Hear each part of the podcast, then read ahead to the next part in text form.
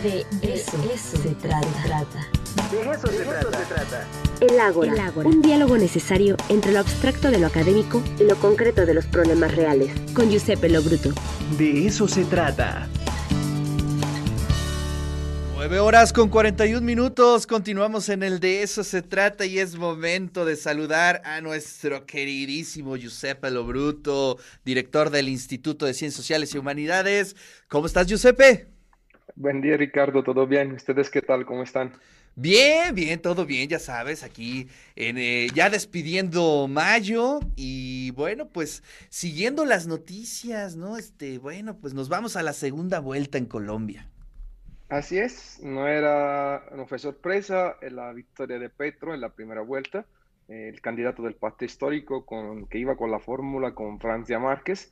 Eh, y bueno, la sorpresa es que llega a segunda vuelta el Trump colombiano, Rodolfo Fernández, que digamos eh, le gana el lugar a eh, Federico Gutiérrez, quien era el candidato oficialista sin embargo, a las pocas horas de haber concluido la jornada electoral, el mismo Federico Gutiérrez expresa su apoyo hacia Rodolfo Fernández, un tipo de verdad muy polémico, acusado de corrupción, el alcalde.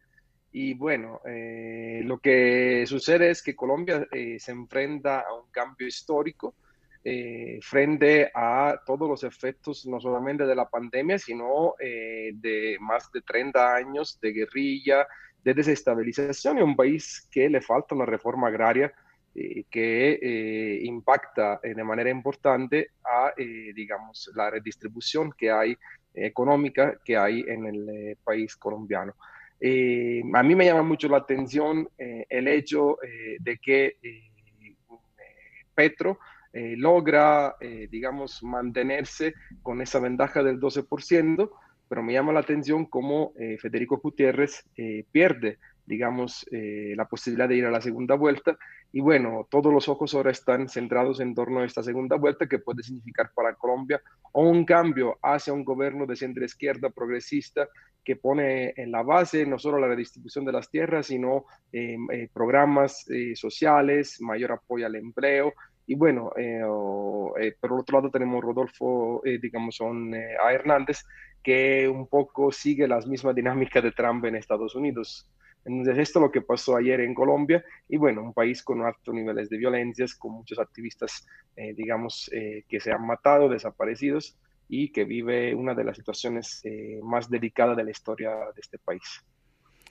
Uf, pues sí, sí, la verdad es que está complejísimo lo que está viviendo Colombia. Yo tuve la oportunidad la semana pasada de hablar con directores de medios de comunicación de Colombia y también con, académicos. Y bueno, la polarización es un tema eh, brutal. Eh, creo que este, este fenómeno, quizá pensamos que México lo está padeciendo, pero no, este, allá creo que también está mm, mm, subrayada esta situación de la polarización. Lo vimos también en el comportamiento de las votaciones. Pero creo, sin duda alguna, que eh, eh, eh, Colombia tiene una gran oportunidad enfrente, ¿no? Es decir, tiene estas dos opciones y una gran oportunidad para poder pues modificar esta ruta que ha tenido ya por varios años. Y llama la atención este candidato de la derecha, la edad, el perfil, lo que tú comentabas y además que ha hecho prácticamente toda su campaña a partir del TikTok, ¿no? Así es, es un candidato, el candidato del TikTok, no ha participado en ningún debate, es el candidato que está usando las redes sociales a su favor. En lo mismo lo hizo Bolsonaro en Brasil hace unos años y eh, un candidato millonario. Eh, digamos que eh, el establishment está presente en esta candidatura no es efectivamente el candidato de la anticorrupción, él fue, es acusado de corrupción. De hecho, su hijo, eh, eh, todo aparte, eh, desde que su hijo recibe un soborno de un millón y medio de dólares a partir de un contrato sobre la basura del ayuntamiento en el cual él, era alcalde. Y lo que llama la atención es que el señor además ha hecho declaración en torno a Adolf Hitler eh, casi casi como un eh, ídolo político, según él, aunque luego ha retratado. Es un tipo con un departamento un poco particular, con se enfurece, luego retracta. muy, digamos, un, tema particular. ¿Te acuerdas cuando Duarte también declaró en su momento que admiraba a Franco? Así es, sí digo, es que eh, muchas veces se, le olvida la historia, pero lo que, tú, lo que tú comentas es importante.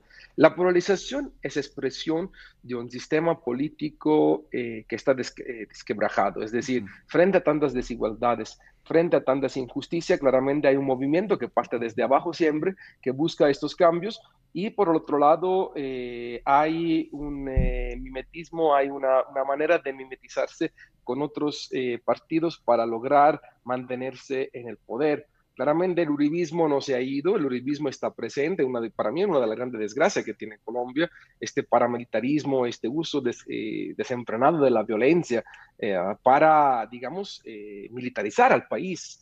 Eh, me recuerda mucho el México de Felipe Calderón en 2006. Eh, y claro, son problemas que no se van a resolver nada más en un periodo con Petro, si es que gana, sino se van a necesitar mucho tiempo. Lo que llama la atención es, Ricardo, otro dato, el 46% de la población no fue a votar. Y eh, Colombia generalmente es un país con alta abstención en las elecciones presidenciales. Eh, creo que Petro debe de, y Francia Márquez deben apuntar a este abstencionismo, a estas personas, porque claramente eh, hay un empate técnico en este momento entre las dos fuerzas y sobre todo hay un riesgo de fraude. Eh, van a ser dos semanas de enorme tensión política y social en Colombia. Y hay que recordar que el gobierno de Duque, de Iván Duque, ha sido un gobierno digamos, eh, de lo peor que ha tenido Colombia, eh, ni no ha tenido un impacto ni en lo económico, ni en lo político, ni en lo social, ni en lo ambiental. Se han desconocido los pactos de 2016, los acuerdos de paz. Eh, y claro, a esto le lleva a Colombia en el medio de una crisis económica, de una crisis de salud por la pandemia. Y, esto va a, va a exacerbar las tensiones políticas que en estas dos semanas van a estar muy presentes en Colombia y que esperemos que, que, yo espero que el pacto histórico de, encabezado por Gustavo Petro pueda llegar a eh, gobernar y darle la posibilidad al centro izquierda de presentar sus propuestas y de dar un cambio fuerte. Eh, decía al principio, es el único país sin una reforma agraria. Eh, uno de los pocos países sin reforma agraria. tú sabes que en Colombia la estratificación social es tremenda. Si tú eres del nivel 1, no puedes Oye, es cierto. A, ver, a ver, eso, eso, eso, eso lo, lo, lo escuché este fin de semana. O sea que si hay, eh, eh, eh, digamos, la sociedad, la sociedad colombiana está dividida. Dividida por y, y así catalogada oficialmente. Así es, totalmente catalogada. O sea, es decir, tú eres nivel tal, ¿no? Tú eres nivel 2 porque vives en esa zona. Por ejemplo, tú vives en el centro de Puebla, eres nivel 2. Si vives eh, en la periferia, eres nivel 0, nivel 1. Y cuando tú tienes que buscar trabajo, tienes que, acceder a servicios, todo va a depender de tu nivel, porque te imaginarás la discriminación. Sí, no, la discriminación es, es, oficial, pues. Pero yo la he vivido, eh, mira, tengo, lo cuento con toda, no quiero decir el nombre de una universidad privada en la cual tuve que dar un curso, y me llamó la atención ver en, en un comedor como eh, los becados, que eran de nivel 2 o nivel 1, estrado 1 o 2, tenían que eh, comer eh, aislados de los estudiantes que se podían permitir comer en ese comedor. Y yo digo, ¿por, qué comen separados? Porque aquellos son becados y no se pueden permitir pagar 200 pesos de comida en el restaurante de la universidad. Entonces, tú veías esa, esa discriminación y esa manera de cómo los colombianos te miraban cuando tú le contabas que, que era absurdo que la población puede estar estratificada eh, por niveles. Eh, la justificación es que esa, que esa estratificación permite darle mayores eh, posibilidades en términos de salud y de educación a los que son de clase baja. Eso es mentira. lo que hace es exacerba las desigualdades y sobre todo exacerba la manera en la cual tú te relacionas con otro. Parece que cuando tú conoces a otra persona, lo primero que le pregunta es a qué estado tú perteneces. Eh, es, de terror el, nivel, eh, la manera en que el neoliberalismo se ha estratificado en ese país y por eso la tensión es política, los, los asesinados, la destrucción ambiental, eh, la cuestión racial, por ejemplo, el hecho de que Francia Márquez, un, un afrodescendiente, está en la fórmula, una mujer eh, afrodescendiente es desde el punto de vista simbólico muy importante para el partido del pacto histórico, para esta coalición, para poder eh, llegar, eh, lleno de símbolo, para poder llegar a gobernar el 19 de junio en Colombia.